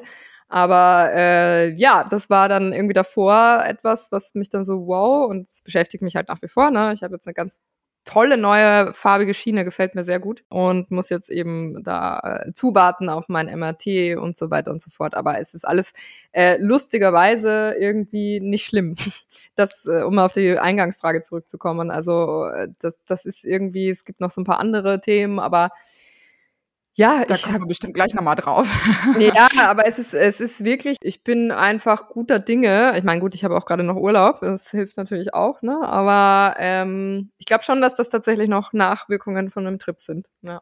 Und für alle, auch wenn wir jetzt gerade auch intern die Kamera ausgemacht haben, ich meine, wir zeichnen sowieso immer nur mit Ton auf, aber äh, ich war eben geflasht, Olivia, als ich, äh, als ich die Kamera dann anmachte und ich begrüßte und ich habe dich jetzt, ich meine, wir machen diesen Podcast jetzt seit April oder März äh, diesen Jahres mhm. und du hast ein wirklich soft pinkes, du kommst bei der Kamera rüber, äh, ein Hoodie an und du hast hinter dir zwei äh, softe pinke Kissen liegen. Und normalerweise, wenn ich die Kamera anmache, Navin ist immer tief schwarz. Irgendwie sowohl der Hoodie als auch das Ambiente. Es ist meistens dunkel irgendwie. Also äh, daran habe ich jetzt gerade festgemacht, dass sich irgendwas echt geändert hat. Mhm. Ähm, und ich hoffe, wir können dem jetzt gleich nochmal ein bisschen am Grund gehen. Ja. Olivia, bericht doch mal. Also sag noch mal genau, du bist jetzt vor ein paar Tagen wiedergekommen aus Amsterdam. Ähm, wie war denn das Setting überhaupt? Erzähl mal so ein bisschen, wie diese Tage vor Ort abgelaufen sind, bevor wir dann in die Erfahrung gehen. Aber wie, wie ist so, wie waren mhm. die letzten Tage in Amsterdam? Also genau, äh, das Ganze geht ja drei Tage, also von Freitag bis Sonntag. Das ist ja so ein offizielles Angebot, äh, ist von, von einem deutschen Unternehmen sozusagen, die das in, äh, in den Niederlanden, also nicht in Amsterdam selber, sondern eine halbe Stunde außerhalb ungefähr, äh, Richtung Meer, da in einem Gruppensetting. Das heißt, wir waren zehn Leute ähm, insgesamt plus drei Guides, äh, die einen dann eben äh, die mit einem die ganzen Übungen davor machen, danach Gespräche führen äh, und halt die Zeremonie so begleiten. Ich bin da Donnerstag quasi abends in die Nähe hingefahren, dann auch schon von so einem Pärchen abgeholt worden, die das gemeinsam gemacht haben. Ganz süß auch. Ähm, und dann haben wir uns da schon eingegroovt und sind dann Freitag dahin. Genau, dann ist erstmal kennenlernen mit allen irgendwie. Das geht dann aber tatsächlich relativ schnell, weil man ist da auch, also so settingmäßig, ne, man sagt, also das nennt sich auch Set und Setting der Anbieter und Set und Setting ist ja immer das, was generell heißt, was so wichtig ist bei solchen Erfahrungen, wenn man die machen möchte. Und insofern war das Setting, kann man sich so vorstellen, das ist so ein angemietetes ähm, Seminarhaus eben in den Niederlanden, sehr im Grünen, also total schön, äh, mit so einem Wald im Hintergrund. Und da ist im Grunde, da ist noch so ein weiteres Haus dran, aber ansonsten ist sozusagen das gesamte, der gesamte Gebäudekomplex ähm, so, ich glaube, das waren ehemalige Stallungen, also wirklich so ein uriges Haus, auch mit so einem schönen Wintergarten, wo dann auch irgendwie immer so ein Ofen an war und so, also ganz kuschelig gemacht. Und dann hat man eben noch so Räumlichkeiten, wo dann jeder so ein Einzelzimmer auch hat. Und ja, und dann ging es eigentlich direkt los. Wir hatten da fantastische Köche. Wir wurden drei Tage lang mit wirklich dem gesündesten Essen bekocht. Deswegen musste ich dann nachher erstmal zu McDonalds, habe ich dir schon vorab verraten, aber das dazu vielleicht nochmal später. Aber das war wirklich also total gesund und gut und deswegen ist man da gleich schon ganz warm empfangen worden. Also man musste sich um nichts kümmern. Ne? Es war wirklich komplett alles organisiert. Und ja, und dann hat man halt, äh, freitags hatten wir dann so äh, erste Gespräche in der Gruppe, Intentionsworkshops, also wo man wirklich drüber spricht, was ist denn eigentlich das Ziel, warum macht man das alles oder was möchte man gerne erreichen. Man macht eine Breathwork-Session, die war schon ziemlich crazy. Also ich bin ja bei solchen Sachen, du kennst mich ja, Andrea, auch immer mhm. so, dass ich so denke, hm, funktioniert das, das jetzt wirklich? Genau, klappt das anders. bei mir? Ich bin da anders und äh, so, weißt du, wenn du denkst, so Atemübungen, ja, was soll denn jetzt schon hm. passieren? Ne? Und dann war das schon ein bisschen flashig, weil ich dann wirklich mich da so in Trance geatmet habe. Das habe ich gemerkt. Das war ein bisschen Aha. schräg und da sind mir auch die ähm, War das so ein ja, schneller Atem? Also ich mache ja nicht so viel Yoga, aber ich also ich kenne das glaube ich von also von ja nicht diese ganz schnell genau das kenne ich auch vom Yoga. Also mhm. so so krass war es nicht. Das war einfach nur ein beständiges und es war ein immer so ein tiefes Einatmen und dann eher ein nicht so langes, aber so ein seufzendes Ausatmen so auf die Art irgendwie, mhm. so ein befreiendes Atmen Atmen einfach. Mit Musik ähm, oder einfach in, in der Gruppe? Das war mit Musik, so aber äh, in der Gruppe, also beides. Mhm. Ähm, mhm. Über die Lautsprecher einfach und ähm, was dann auch hilft, weil du dich natürlich dann auch mit dem Rhythmus irgendwie da verbinden kannst und so. Also das war schon ziemlich crazy so davor, muss ich sagen. Dann wurden abends noch, wird die Dosis besprochen mit dem Zeremonienmeister quasi. Ähm, heißt der so? Äh, ich halt nenne ihn jetzt so. Also sie, sie, sprechen von Zeremonie und er war auch in so einer ganz netten mhm. Kutte am nächsten Tag. Mhm. Also es hat sich zumindest ein bisschen so angefühlt. so einem ähm, Pilzhut oder so. nee, nee, also das, äh, das, aber das waren, die waren auch sehr, sehr erfahren, haben uns auch sich natürlich uns auch vorgestellt und ähm, wo man schon gemerkt hat, er so natürlich selber viele Erfahrungen gemacht. Eine war dabei, die wirklich schon äh, viele Jahre auch auf Festivals zum Beispiel so Begleitungen macht, was ja richtig crazy sein muss, ne? Also, weil da mhm. weißt du ja teilweise gar nicht, was sich die Leute reingeworfen haben und so. Also deswegen, da hat man dann schon auch echt wirklich ein gutes Gefühl. Das habe ich gemerkt, dass du dich nicht nur geborgen fühlst, weil alles so organisiert ist und so, sondern wirklich auch diese Guides so, so Erfahrungen mitbringen, dass du weiß, die haben wahrscheinlich schon viel gesehen äh, und erfahren und, und deswegen wissen die auch, wie man dich da so durchmanövriert. Und dann am nächsten Tag war auch eine Ärztin vor Ort, die dann noch Health-Check gemacht hat für die, die es wollten, irgendwie so auf die Art. Oder, oder vielleicht auch Medikationen nochmal gecheckt werden und so. Ne? Also es war ja wirklich so im Vorfeld, das hatte ich ja auch schon in unserer Vorberichterstattung ähm, gemacht. Du, du hast ja wirklich Vorgespräche, du musst dann psychologischen Test machen, den musst du erstmal bestehen. Äh, das war ja, ja schon. Du bist da durch, ne? Oder ich bin da durch, ja. Das habe ich gerade noch gerade noch so hingekriegt. Genau. Und dann ging es eben nochmal darum am Freitagabend, dass man die Dosis eben bespricht. Und äh, ich habe da vollstes Vertrauen gehabt in meinen Guide da, ähm, der mir dann gesagt hat, okay, wir machen so eine mittlere Dosis bei dir. Dann äh, quasi fragt er während des Trips, ob ich noch ein bisschen nachhaben möchte. Aber da kommen wir da, jetzt, jetzt springst du schon fast ein bisschen. Also du, du hattest ähm, diese Breastwork, das war ein Abend vorher, ihr habt irgendwie noch zusammen gegessen und am nächsten Tag ist es so, dann trifft man sich in dem Raum und legt sich hin oder ist jeder in einem einzelnen Raum? Wie ist dann so dieses, äh, nehmen wir uns mal so ein bisschen mit in dieses Setting und warst du aufgeregt? Wie ist das so, wenn man dann morgens aufwacht und denkt, so heute mache ich das? Ja, man ist schon aufgeregt. Ich hatte auch das Gefühl, es war ein ewiges Hinwarten, ehrlicherweise. Ähm, also wir hatten ja auch davor noch ein paar Übungen gemacht. Jetzt fällt mir gar nicht ein, was, aber wir waren ja auch, wurden relativ früh aus dem Schlaf ge geläutet oder immer mit so, mit so einem Gong. Dann waren da davor ja auch noch so ein paar äh, Geschichten, die man in der Gruppe macht. Und ähm, das war immer in diesem Zeremonienraum. Äh, ja, das heißt, das Setting, man konnte sich vorher schon an die Räumlichkeit quasi gewöhnen. An die Leute natürlich sowieso. Und ich glaube, die Intention haben wir nämlich dann nochmal an dem Vormittag besprochen. Das war dann noch vorweg. Das heißt, da geht es dann nochmal in der Gruppe darum, dass jeder teilt, okay, warum möchte man das eigentlich oder warum möchte man das machen oder was ist das Ziel davon?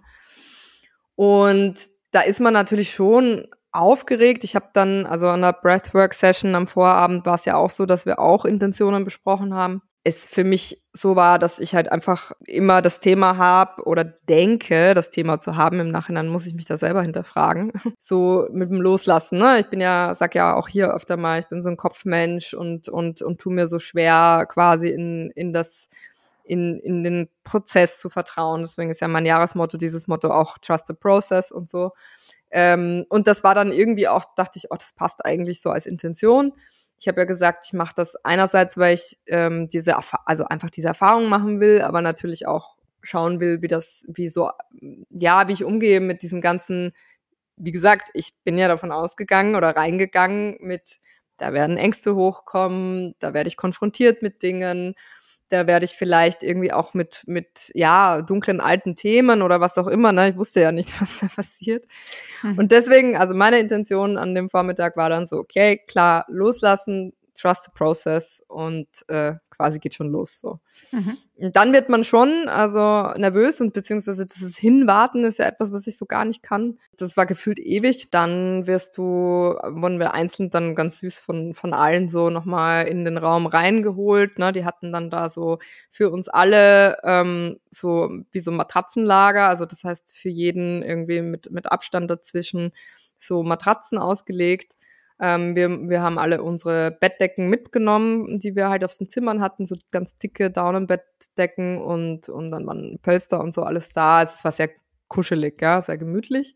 Mhm. Und dann auch so mit Kerzen und Rosenblättern gestreut. Das haben sie ganz, ganz süß gemacht. Und äh, dann wünscht dir jeder nochmal quasi viel Spaß, guten ja, viel Glück, viel Glück, Aufwachen, genau, zurückkommen. Genau. Sind wir da halt jeder auf unserer Matratze gesessen und dann war es nochmal so zeremoniell auch im Sinne von, okay, ne, man geht dann mit, mit so ähm, Holzbecher man geht dann mit seinem Holzbecher zum Zeremonienmeister und der gibt einem dann quasi die Dosis, ne? das wird dann abgewogen und dann bekommt Wie man. Wie sieht das halt. aus nochmal? Also was kriegst du da? Ist das, ist das ein Pulver? Sind das irgendwie, sind das echte Pilze, die aussehen wie Pilze oder was, was kriegst du? Ja, das sind echte Pilze, die klein gehäckselt sind. Und lustigerweise, also ich habe ja vorab dann alles Mögliche schon gehört, äh, mir Leute gesagt haben, ja, schmeckt ekelhaft und keine Ahnung was fand ich gar nicht. Also es waren halt einfach, man muss sich das so vorstellen, dass da so Schnittlauch, kleine Schnittlauch gehackselte Größen halt ge geschnetzelt wird so. Mhm. Und dann ist dann aber schon so eine Tasse, also bei mir, äh, bei meiner Dosis war schon so die Hälfte voll. Also, ne, da, da ist schon einiges zum Löffeln. Dann konnte man sich aussuchen, will man äh, will man Kakao drauf bekommen oder Brühe, je nachdem, was einem besser schmeckt. Sie empfehlen einem dann halt Brühe, weil sie natürlich zu Pilzen irgendwie besser passt, ja. Und dann wird das nochmal einmal zeremoniell ausgeschenkt jedem. Und dann war es wirklich so, dass wir alle gleichzeitig gegessen haben. Und es wird auch empfohlen, dass man die halt sehr gut kaut. Das haben wir dann gemacht. Und das dauert auch ewig, bis das mal weg ist. Also, ne, wenn du so eine halbe Tasse voll äh, ordentlich kaust und dann so, ich ehrlicherweise fand das mit der Brühe ähm, super. Es war wie mhm. so ein kleines Mittagessen. Es war überhaupt nicht schlecht im Geschmack. Es hat eigentlich meiner Meinung nach nach gar nichts geschmeckt. Es war ein bisschen wie, als würdest du Kork essen. Also es geht ein bisschen schwierig runter, so. Mhm. Aber gar nicht so, dass du dir denkst, die voll ekelhaft. Also für mich zumindest. Und merkt man schon was, wenn du das isst? Oder ist es ganz normal einfach, du bist mit dem Kauprozess beschäftigt? Ähm, ja, oder Kauprozess. merkst du schon irgendwie was, was dämmerndes oder irgendwie? Nee, ähm, nee, nee. Also sie haben uns ja auch vorher gesagt, also so vom Prinzip her ist es eigentlich so, nach einer Viertelstunde fängt es an zu wirken. Ähm, Peak ist meistens nach zwei Stunden und insgesamt hat die Zeremonie ja sechs Stunden gedauert. So, also mhm. das heißt, bis, bis zu dem Zeitpunkt, wo du wirklich aufwachst, bist du sechs Stunden beschäftigt. So, je nachdem eben, ne, deswegen hatte ich das vorhin gesagt, mit der Dosis, wenn dann halt ja noch, wenn du noch nachbekommst und so, also du bist ja auch danach nicht sofort wieder so im Klaren, aber dazu gleich noch. Aber ja, ungefähr so ist es vom Ablauf her. Also das heißt, wir mhm. haben dann aufgegessen, alle relativ gleichzeitig, uns halt hingelegt. Du kriegst so eine Schlafmaske ähm, von denen. Und ja, dann legst du dich halt hin, ist erstmal alles dunkel, klarerweise, und äh, liegst da so gemütlich auf deiner Matratze. Wir haben dann, also sie haben so eine Playlist gehabt, wo ähm, halt kontinuierlich Musik gespielt hat, ganz unterschiedliche äh, klassisch und dann auch mal Phil Collins in the Air Tonight und keine Ahnung was. Und die ist im Raum für alle gleich oder hast du selbst ja. Kopfhörer? Mhm. Nee, die war für im Raum, da war ich mir auch nicht sicher am Anfang, aber es war für, im Raum für alle gleich. Ich glaube, mhm. das macht auch Sinn, weil man darf auch nicht vergessen, das ist schon auch eine Gruppen, das ist mir erst bewusst geworden im Nachhinein. Es ist schon eine Gruppenerfahrung, die man da macht, ne? Also das, mhm. klar machst du deinen, hast du deinen eigenen Trip, aber du lernst ja Leute kennen, du machst das mit denen gemeinsam und es war auch immer so ein wahnsinnig verbindendes Element. Das war denen auch wichtig, dass man sich dann halt auch nicht so fühlt, als hey, das ist jetzt mein Trip irgendwie so, sondern dass das eben auch alles geteilt wird und entsprechend halt natürlich auch die Musik und in einem Raum und so weiter. Und ja, und dann gibt's da die drei Guides, die äh, dann halt so rumlaufen im Raum. Ich hatte noch am Vorabend zu, zu dem ähm, Zeremonienmeister, meinte noch so, ja, ich kannte ja den Raum mittlerweile und es gab ein, einen Platz, der war, ähm, also es war ja ebenerdig. Und da gab es einen Platz an so einer Tür, die du wirklich äh, von beiden Seiten aufmachen konntest. Und dann führte die raus quasi in den in den Garten ähm, oder in so einen Vor Vorhof sozusagen von dem Haus, wo das stattgefunden hat. Und da war so ein Springbrunnen draußen. Und irgendwie fand ich das jedes Mal, als wir davor halt auch die Breathwork-Session und in dem Raum waren, fand ich diesen Platz am schönsten, weil er so nah mhm. war an dieser, an der Natur. Vielleicht mhm. auch so ein Fluchtmechanismus, ich weiß es nicht. Genau. Und deswegen, und das haben sie mir dann erfüllt. Also ich durfte da liegen. Das hat mich natürlich auch extrem gefreut. Ich bin ja auch so ein, Schli ich glaube, das ist, weil ich Zwilling bin, so ein Frischluftfanatiker. Das also, also dann Handtuch schon mal hingelegt und gesagt, das ist meins. Genau, sehr deutsch, ja. Aber das wurde mir auch zugesprochen, habe ich, mich sehr, hab ich mich sehr gefreut. Und genau, und dann liegst du da und ähm, irgendwann mal geht's los. So Wie lange und, dauert das? Also du hast jetzt die Pilze gelöffelt in der, in der Brühe und äh, legst dich hin, hast deine Maske auf, äh, Phil Collins spielt oder wer auch immer.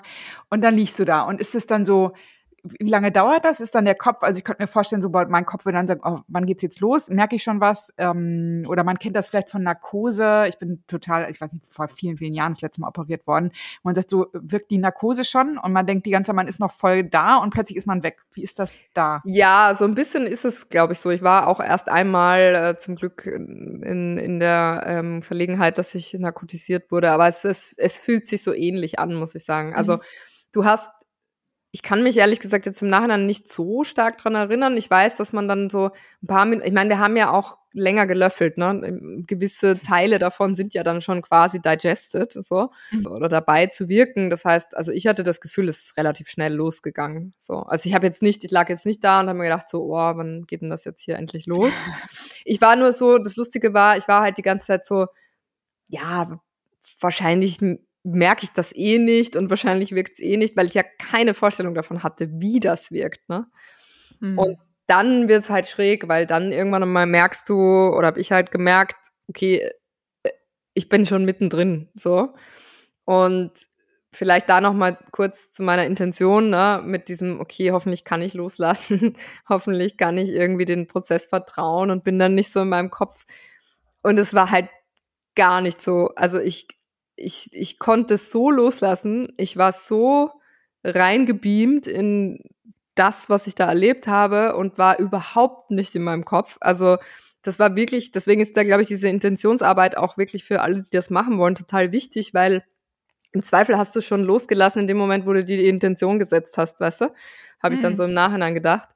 Also ich hatte das überhaupt nicht. Ich war, ich war so weg gespaced äh, irgendwie äh, irgendwo und habe das so genossen und dann ist es wirklich so losgegangen, dass ich dann und ich kann dir nicht mal mehr sagen, was dann wann war, weil du hast also ich hatte kein Raumzeitgefühl mehr. Es war ich war nicht mehr also ich war ich irgendwie schon, aber ich war nicht mehr in der Wahrnehmung, die ich jetzt habe, so wo ich hier sitze und mir denk äh, weiß ich nicht, hier ist mein Tee und da ist mein Mikrofon und na na na, sondern ich war, ich weiß noch, dass ich irgendwann mal zwischendrin so einen Moment hatte, wo ich so dachte, boah, das ist alles so toll, ich muss das meiner Mama erzählen.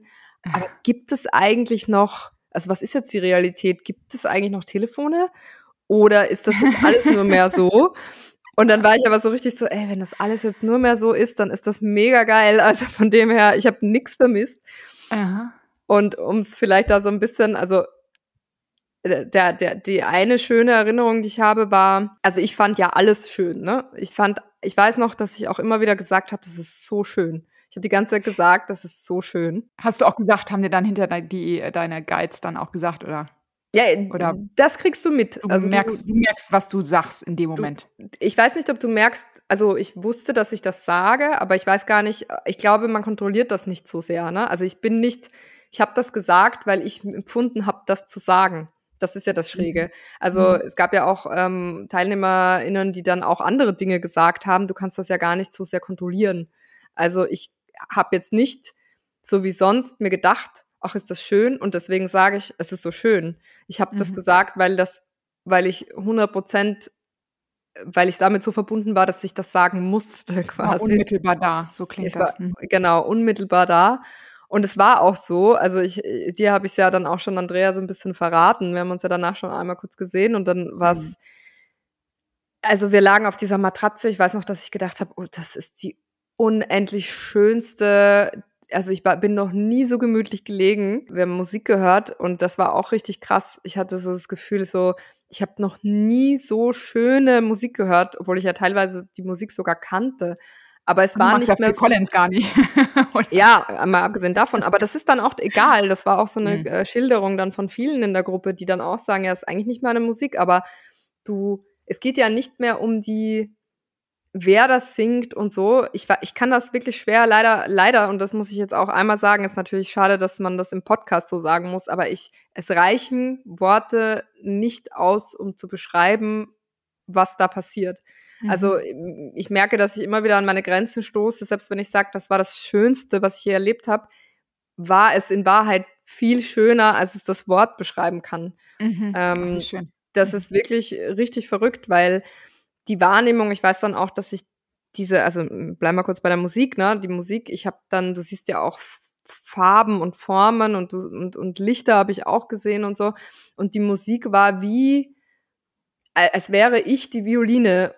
Weißt du, nicht als würde ich sie spielen, sondern als wäre ich die Violine und, mhm. und die Violine ist ich. Also es war wirklich so komplettes, deswegen war das nicht mehr, ich genieße die Musik, so wie man das kennt, wenn man ein schönes Lied hört, wo man vielleicht sogar Gänsehaut bekommt, sondern mhm. es ist einfach die absolute, der absolute Einklang mit Musik. Also äh, an der Musik kann ich es am besten beschreiben. Aber es waren mehrere Sachen. Es war auch so, wenn sie zum Beispiel die ähm, gelüftet haben, ne?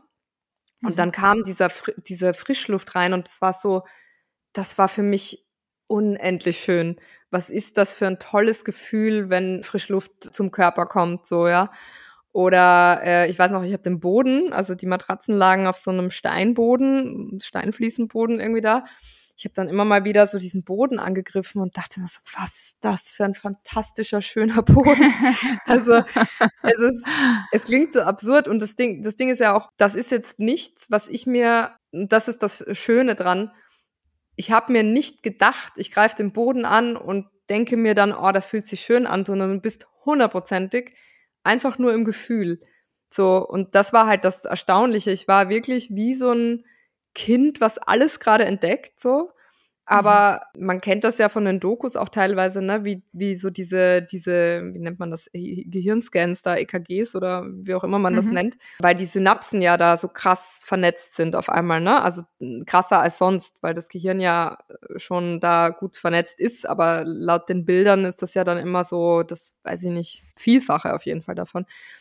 Und das merkst du halt. Also du, du hast eine Wahrnehmung, die auf einmal alles möglich macht. So, also mhm. ich war, ich weiß auch, dass ich wirklich das Gefühl hatte, ich bin eins mit dieser unendlichen Gemütlichkeit und eins mit diesem Boden, der diese unendliche Gemütlichkeit zur Verfügung stellt und mit dieser Matratze. Und also das hatte nichts mehr mit dem normalen, ich nehme eine Matratze wahr, ich kenne das schon auch, ich liebe das, wenn ich in einem gemütlichen Bett liegt, wer nicht, aber die Art, wie ich das wahrgenommen habe, war einfach komplett als wäre ich eins mit dieser Matratze und deswegen ist die so wunderschön weich oder so. Also, oder, hm. oder, oder ich bin eigentlich die Gemütlichkeit, weißt du? Also wirklich, weil du wieder schilderst irgendwie und wie gesagt auch im Vorgespräch schon dieses total mit allem verbunden und eins sein, ne? Und das ja. finde ich, ähm, bringt es auch wieder so zurück, was ist denn daran das Thema auch Spiritualität oder dieses Thema Magie? Also für mich dann eben Spiritualität, weil das ist dieses, wir sind nicht einfach nur der Körper und, und, und das, der Rest ist das Außen, sondern irgendwie alles ist miteinander verbunden oder wir sind Teil von diesem Ganzen, von dieser Schöpfung, wie auch immer. Das ist echt schwer in Worte zu fassen, aber mhm. das klingt so, wie du das schilderst, dass das genau erlebbar gemacht wurde in dem Moment.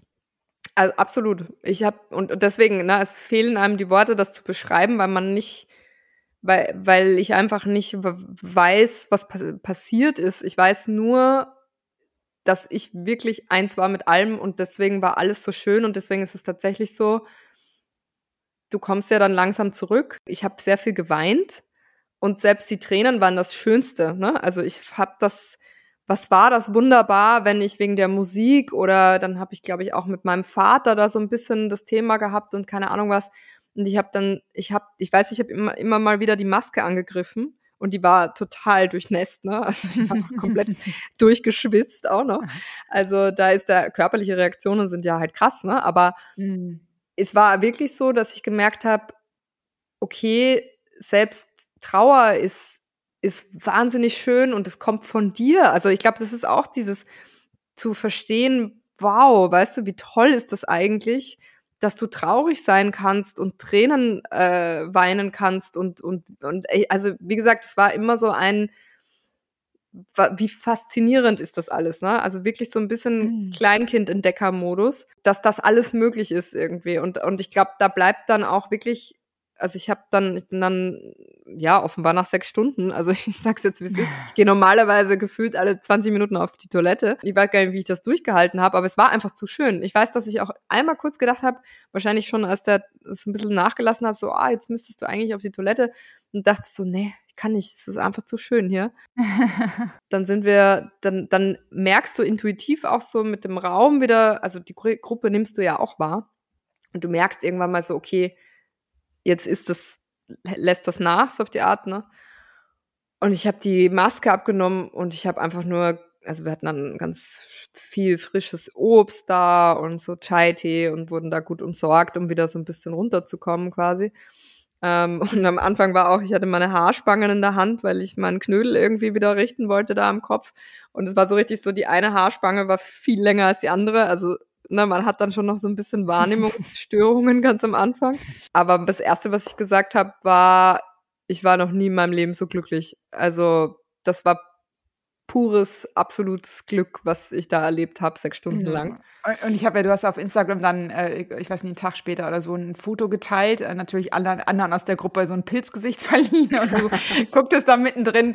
Und ich dachte, das ist das schönste Foto, was ich von dir je gesehen habe, weil ich habe dich selten so aus dir selber strahlen sehen. Mhm. Das, das, war total bemerkenswert. Also da, ähm, das, das war wirklich ganz, ganz auffällig. Ja, also. ich weiß auch, also lustigerweise haben es mir ja auch äh, mehrere Leute gesagt danach. Also bei dem Foto muss man dazu sagen, hatte ich auch sehr günstig den äh, Stand in der Sonne. Aber ich weiß, was du meinst. es war von innen, was ich meine. Ja, ja, ja. Ich, mhm. also es war ja auch sehr lustig, weil ich einfach äh, danach äh, hatten wir dann irgendwie gemeinsames Abendessen noch ähm, und dann habe ich mich relativ früh verabschiedet und habe mich geduscht und ich weiß noch, dass ich konnte nicht aufhören zu grinsen. Also ich habe ja sechs Stunden lang durchgegrinst. Mir hat ja danach auch am nächsten Tag, also wir haben alle dann schlecht geschlafen, muss man auch sagen. Ich hatte den Kater meines Lebens danach. Ich hatte so Kopfschmerzen am nächsten Tag. Hat man den? Ist, ist das normal? Also ist das wie wenn man, weiß ich nicht, wenn man äh, getrunken hat oder irgendwie, ist das ein klassischer, ist es, ist das die ich, Nachwirkung? Ich weiß nicht, ob das, also das haben, sie haben, die Guides haben gesagt, es kann passieren natürlich. Und ich glaube aber, interessanterweise, wir hatten noch, also neben mir lag einer, ähm, ein ganz cooler auch äh, aus der Gruppe, der genauso einen geilen Trip hatte. Also wir beide waren immer so, wir haben so gelacht und uns so gefreut. So, wir waren besonders fertig. Also ich glaube, ich weiß nicht, was dann körperlich passiert. Vielleicht schüttet man ja auch dann Serotonin aus oder keine Ahnung, ja, weil wenn du so im Glück bist die ganze Zeit. Aber mhm. wir hatten einen richtigen Schädel am nächsten Tag. Also ich glaube, ich habe mhm. vier Ibuprofen genommen oder so. Also das darf man dann auch nicht unterschätzen, aber es ist auch egal, weil ja, also gehört irgendwie dazu. Das schmälert nicht das, was man erlebt hat. Also danach vielleicht noch mal ganz kurz ist es dann tatsächlich so, das haben die auch richtig gut gemacht, weil also na dann schläfst du erstmal ein bisschen aus, wobei keiner geschlafen hat und dann gibt's noch mal so Nachbesprechungen, wo du wirklich wieder so in der Runde zusammensitzt, äh, deine Erfahrungen teilst, wo sie dir noch mal mit an die Hand geben, so ähm, dass du halt erstmal schauen sollst, dass du dich wirklich erinnerst an die Sachen, die passiert sind. Das heißt, aufschreiben, erzählen, ne? Also das heißt, irgendwie diese Erinnerung immer wieder aufrechterhalten, so was wir jetzt quasi mit dem Podcast auch machen. Hm, jetzt ist fürs Leben. fürs Leben einmal festgehalten, für die Fan, Fan-Crowd. Und dann äh, das zweite ist, dass du, ähm, dass du es transformierst, also quasi, sie haben dann gesagt, ja, schaut, ob ihr vielleicht mit dem arbeiten könnt und dann zu Papier bringt oder äh, ein Lied drüber schreibt oder Moodboard bastelt oder keine Ahnung was. Ich verstehe das schon so, dass es dass aus dem was Neues entsteht quasi von der Idee her. Mhm. Und das dritte ist dann, und deswegen soll man diese Prozesse auch durchlaufen, damit du halt die, das wirklich integrierst und verbindest mit deinem Alltag. Und das ist, muss ich sagen, jetzt gerade auch wirklich für mich die größte Herausforderung, weil das war so schön und natürlich habe ich ein bisschen Sorge, dass das auch so wie mit allem im Leben, ne, alles verpufft irgendwann mal so. Mhm. Äh, du bist natürlich, ist mir schon klar, dass ich nicht unendlich im Glück bin. Ich finde es total schön, dass ich jetzt noch merke, dass gewisse Dinge nachhallen. Also, ne, wie ich auch sage, Fuß, okay, Zähne, äh, tausend Sachen, aber hey, mir geht's gut. So, ne? Mhm. Das ist schon wirklich. Wie gesagt, der, der pinke Hoodie, den du heute anhast, ähm, der, spricht der Bände. Ist, äh, wirklich, der spricht Bände, ehrlich gesagt. Das ist wirklich ganz ja. außerordentlich. Was ist denn das, was du jetzt, du hast gerade gesagt, Videos versucht festzuhalten oder zu kultivieren, zu pflegen? Was ist denn so, dass also du bist mit einer Intention da reingegangen, trust the process. Was nimmst du jetzt mit daraus? Ist das Leben jetzt anders oder hast du die Hoffnung oder, oder bist du guter Dinge, dass du auf auf Angst, auf Stress irgendwie anders reagierst. Wie, wie ist das jetzt für dich? Was hat das verändert? Oder hoffst du, dass es verändert hat?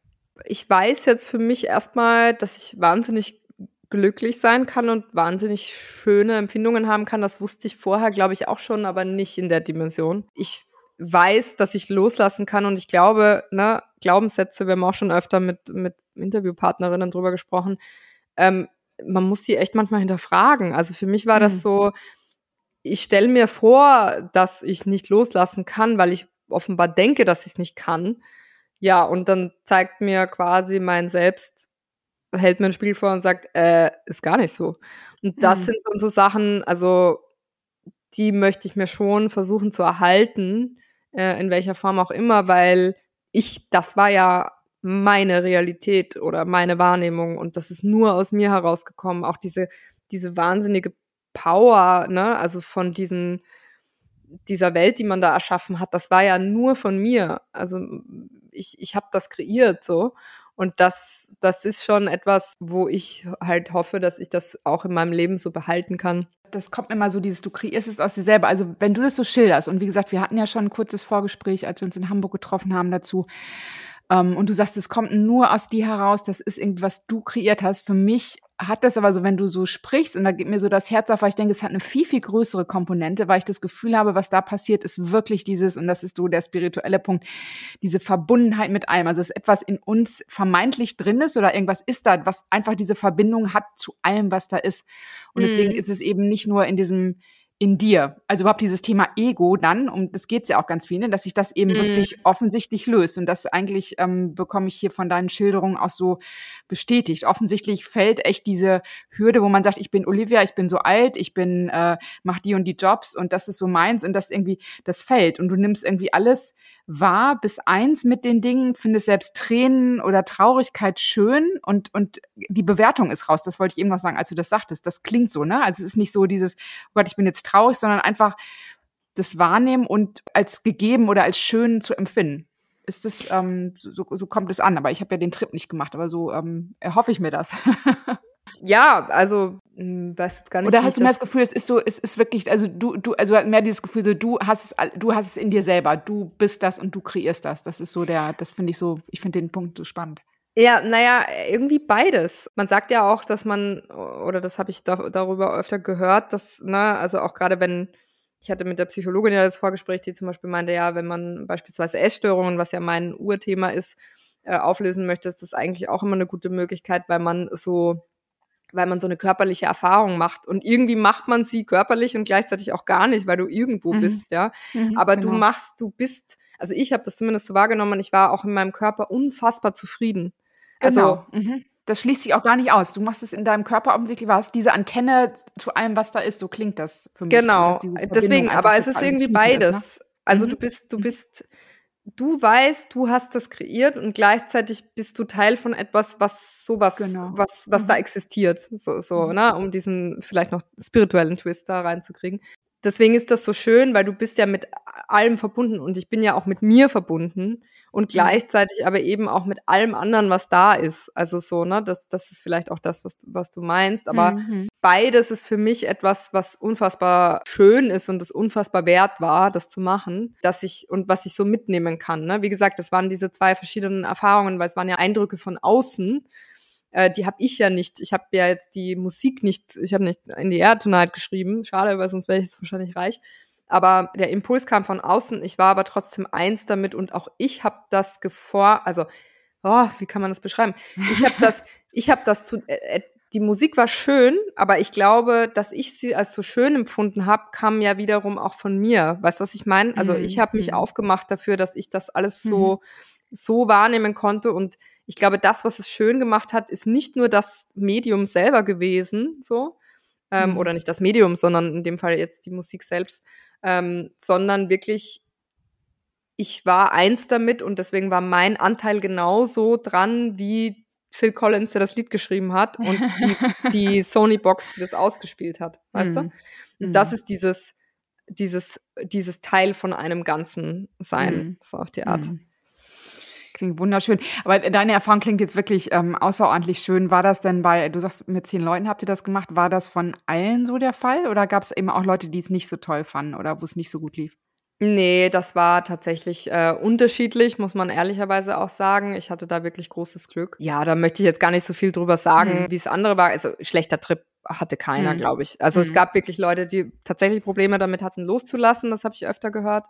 Mhm. Ähm, dann gab es Leute, die neben mir irgendwie das Gefühl hatten, sie müssen T-Shirts ausziehen und halt die Drums bei In the Air Tonight mitspielen irgendwie. Mhm. Also von bis, das war echt eine Bandbreite und ich glaube aber am Ende des Tages ist immer eine Message für jeden drin gewesen. Also natürlich hätten sich am Ende viele, glaube ich, auch in der Gruppe gefreut, wenn sie so einen Trip gehabt hätten wie ich und äh, besagte Person, die neben mir saß. Irgendwas soll es dir ja zeigen. Also weißt du, die Message ist ja individuell. So, mhm. das, ähm, da, da hat jeder eine andere Message bekommen, sagen wir mal. Mhm. Ne? Und, und, hast du jetzt, ähm, ich weiß ja, dass Magic Mushrooms, ähm, ich meine, ist irgendwie in aller Munde, obwohl man sie einfach offiziell, glaube ich, nicht in Deutschland beziehen kann. Man kann sie über diverse Webseiten und sowas bestellen, soweit ich informiert bin. Ist es sowas, wo du sagst, das musst du jetzt öfter haben oder gehst auch auf dieses ähm, sogenannte Microdosing, was ja auch in aller, also was oft besprochen wird, wo man halt nur einen Bruchteil, glaube ich, von der Dosis, die du dann halt für diesen Sechs-Stunden-Trip genommen hast. Ist es etwas, wo du, äh, wo du sagst, das willst du jetzt auch dann irgendwie auf eine andere Art und Weise fortführen? Also es gibt schon ähm, die Erfahrung, die ich noch interessant fände, wäre, wie das ist, wirklich in der Natur das zu machen. Also mhm. nochmal diese noch stärkere Connection mit wirklich Natur so, weil das mhm. hatten wir ja nicht. Es geht ja, ging ja bei uns eher so eine Reise nach innen. Das finde ich sehr spannend. Es gibt noch ein paar Sachen, die ich aus, also ich bin jetzt nicht so LSD oder keine Ahnung was und ich müsste das jetzt auch nicht irgendwie einmal im Jahr machen, so wie der Autor von How to Change äh, Your Mind, der dann ja sagt, einmal im Jahr würde das machen. Ich glaube, das habe ich im Vorgespräch einmal erzählt. Ich glaube schon, dass es, dass es vielleicht Momente in meinem Leben gibt, wo ich sage, jetzt wäre das nochmal ein guter Zeitpunkt, um eine mhm. ähnliche Erfahrung zu machen. Mhm. Aber ich bin da wirklich, also ich bin jetzt beseelt, wirklich kann ich nicht anders sagen von dem, was ich da hatte. Es war jeden Cent wert. Das waren wunder, wunderschöne, also alles war toll. Äh, nicht nur der Trip selber, sondern auch das drumherum. Ich bin total dankbar dafür und ich brauche jetzt erst gerade nicht mehr. Also das ist alles, was ich kriegen konnte. Also mhm. mehr konnte man sich nicht wünschen. So, mhm. ja. Aber es klingt ganz wunderbar und ich hoffe oder ich würde mir wünschen, dass wir das einfach so vielleicht im halben Jahr nochmal auch angucken, was sich so mhm. verändert hat, aber immer immer wieder, glaube ich, auch zwischendurch mal. Ähm, wir, wir haben ja genug Gesprächspartner, die dann sowas auch äh, irgendwie spiegeln, ähm, da nochmal draufschauen, wie sich das bei dir so manifestiert. Also für mich hat's Lust gemacht, irgendwie eigentlich auch ein Ticket nach Amsterdam zu buchen, nicht nur immer aus Amsterdam mitzubringen, sondern, sondern Mushrooms aus Amsterdam. Also äh, wirklich richtig richtig toll. Ich fand es äh, super mutig und äh, auch eine ganz spannende Erfahrung, was so heute hier geschildert hast. Also ich glaube, das ähm, inspiriert auch einige da draußen. Und äh, vielen Dank, Olivia. Richtig klasse. Sehr gerne, sehr gerne. so, und wenn euch da draußen die Folge gefallen hat, also nicht nur die äh, Pilzerfahrung äh, von Olivia in, in der Nähe von Amsterdam, sondern äh, euch generell dieser Podcast gefällt, dann äh, freuen wir uns natürlich über eine 5-Sterne-Bewertung auf Spotify oder auf Apple Podcasts. Also, ihr macht's gut. Tschüss. Ciao.